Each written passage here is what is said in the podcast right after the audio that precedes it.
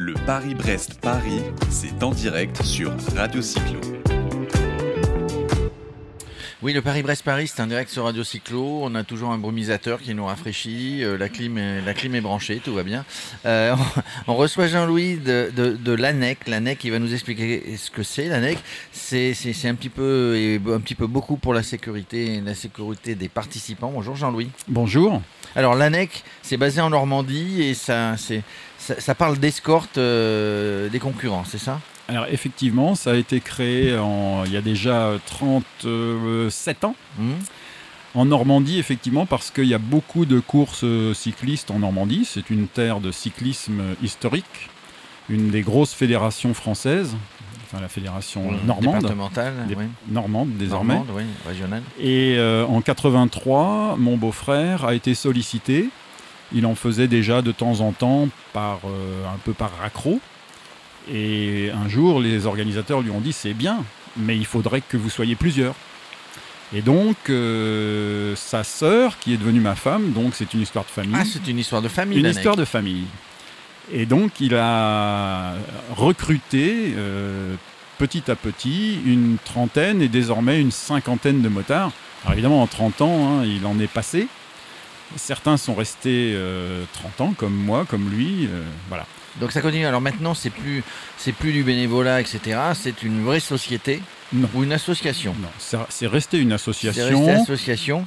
Mais en tout cas, le but est toujours le même, c'est-à-dire d'encadrer les randonnées, encadrer les courses cyclistes pour la sécurité des participants, évidemment. Voilà. le principe, c'est de partager la route puisque tout se passe sur la route, et il faut que tout le monde, euh, tout le monde puisse le faire en toute sécurité. C'est-à-dire il faut prévenir les automobilistes qu'il se passe quelque chose.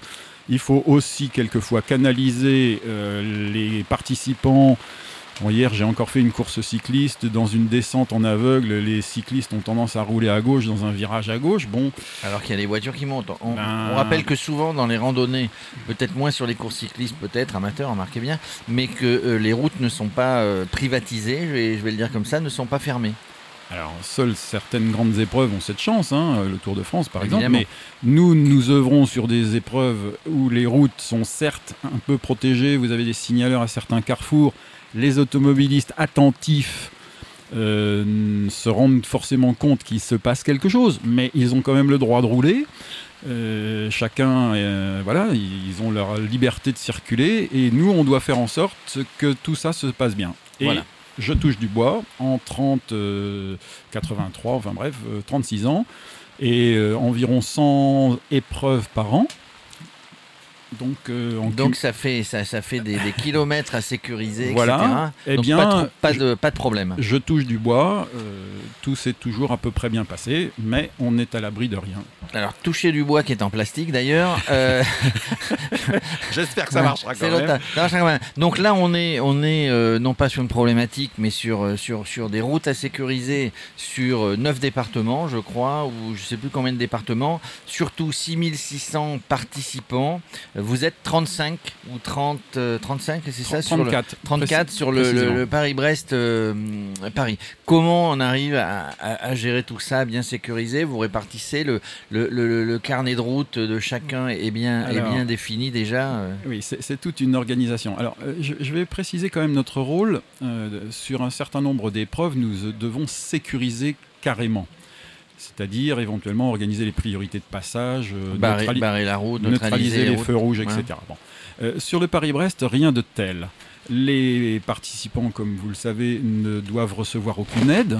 Et donc nous avons la grande chance de pouvoir participer à l'événement à l'intérieur de celui-ci. Nous sommes à peu près les seuls, avec les contrôleurs en voiture, il y en a quelques-uns, à pouvoir regarder, observer et vivre en même temps que les cyclistes. Voilà, de l'intérieur. Et donc, nous allons, plus que euh, sécuriser, nous allons surveiller. Normalement, le cycliste est bien préparé, il a son projet en tête depuis plusieurs années, il a effectué ses brevets, il est au top physiquement, il est au top moralement. Normalement, il n'a pas besoin de nous. On n'est pas sur des débutants euh, qui improvisent le, Paris-Brest-Paris, évidemment. La plupart des cyclistes vont accomplir leur performance, leur extraordinaire exploit, parce qu'il faut le dire comme ça. Les forçats de la route. Sans, sans, enfin, sans avoir besoin de quoi que ce soit, hein, parce que ça a été bien préparé. Nous avons euh, un motard euh, qui est devenu cycliste et qui est actuellement en train de faire, sauf erreur Marcel, j'espère je ne me trompe pas, je crois que c'est son troisième. Et il a son roadbook, il a ses horaires de passage village par village, euh, il sait exactement à quel endroit il devrait être à, chaque euh, heure du jour. Et s'il arrive à suivre son planning, mentalement, ça l'aide. Et, euh, en gros, il n'a besoin de personne. Mhm. Bien. Alors, nous sommes là pour surveiller parce qu'il arrive mille fois, cent mille fois, qu'on ait besoin que ça ne se passe pas tout à fait comme prévu.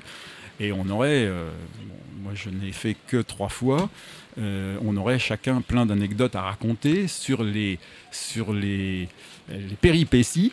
De ce hein. qui peut se passer. J'imagine qu'il y, a des, il y a des milliers de situations, mais vous êtes préparé justement. Pourquoi vous êtes préparé? Parce que vous avez l'habitude, parce que vous avez des coureurs ou des randonneurs au sein de votre team, euh, de votre association, qui, vous mettent peut-être en garde avant en disant là il peut se passer des choses, là il peut, là c'est comme ça qu'on devrait appréhender. Alors il y a d'abord tout un travail de préparation avec l'organisation évidemment je n'ai pas pu amener mon planning parce que j'ai craint euh, qu'il soit abîmé par la pluie.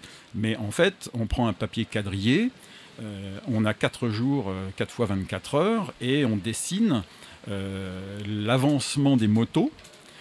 on fait en sorte que les motos soient à peu près au moment où le flux de cyclistes est le plus important. Hein. et l'organisateur a demandé que nous soyons le plus présents au moment de la fin.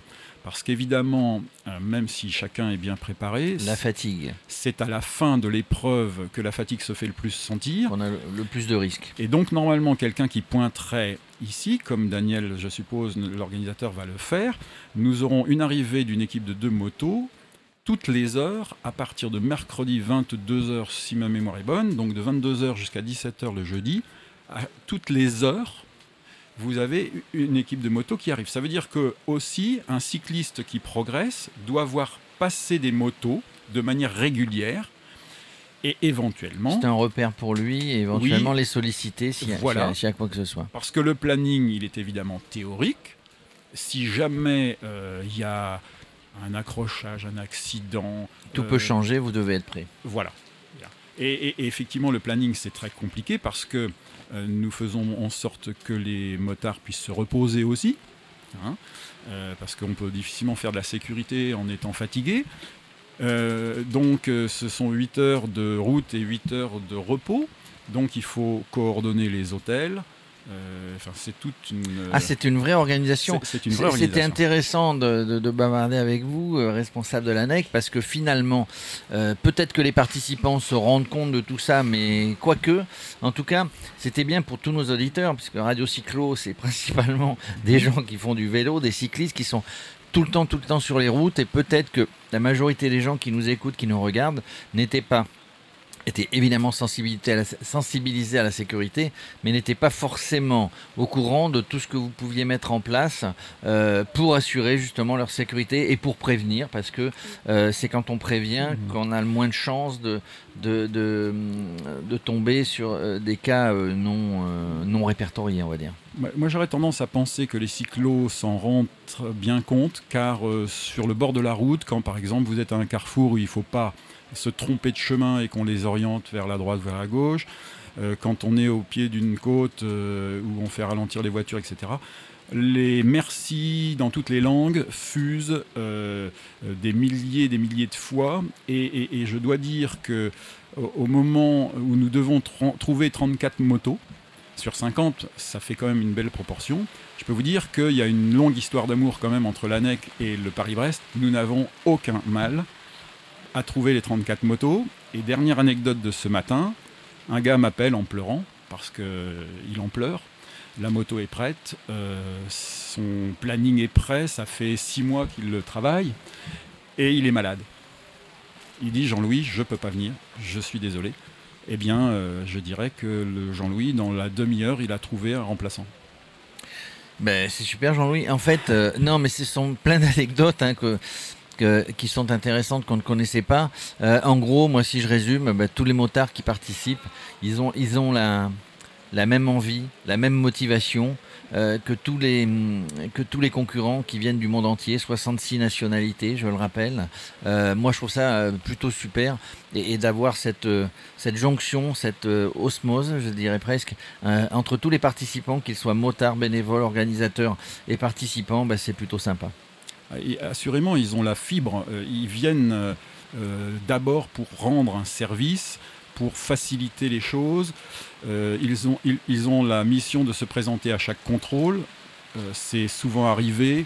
Je me souviens d'une histoire d'un monsieur qui cherchait désespérément sa femme, qu'on n'avait pas pointé parce que sa puce, enfin je ne sais pas si à l'époque c'était déjà une puce, la puce n'avait pas euh, fonctionné.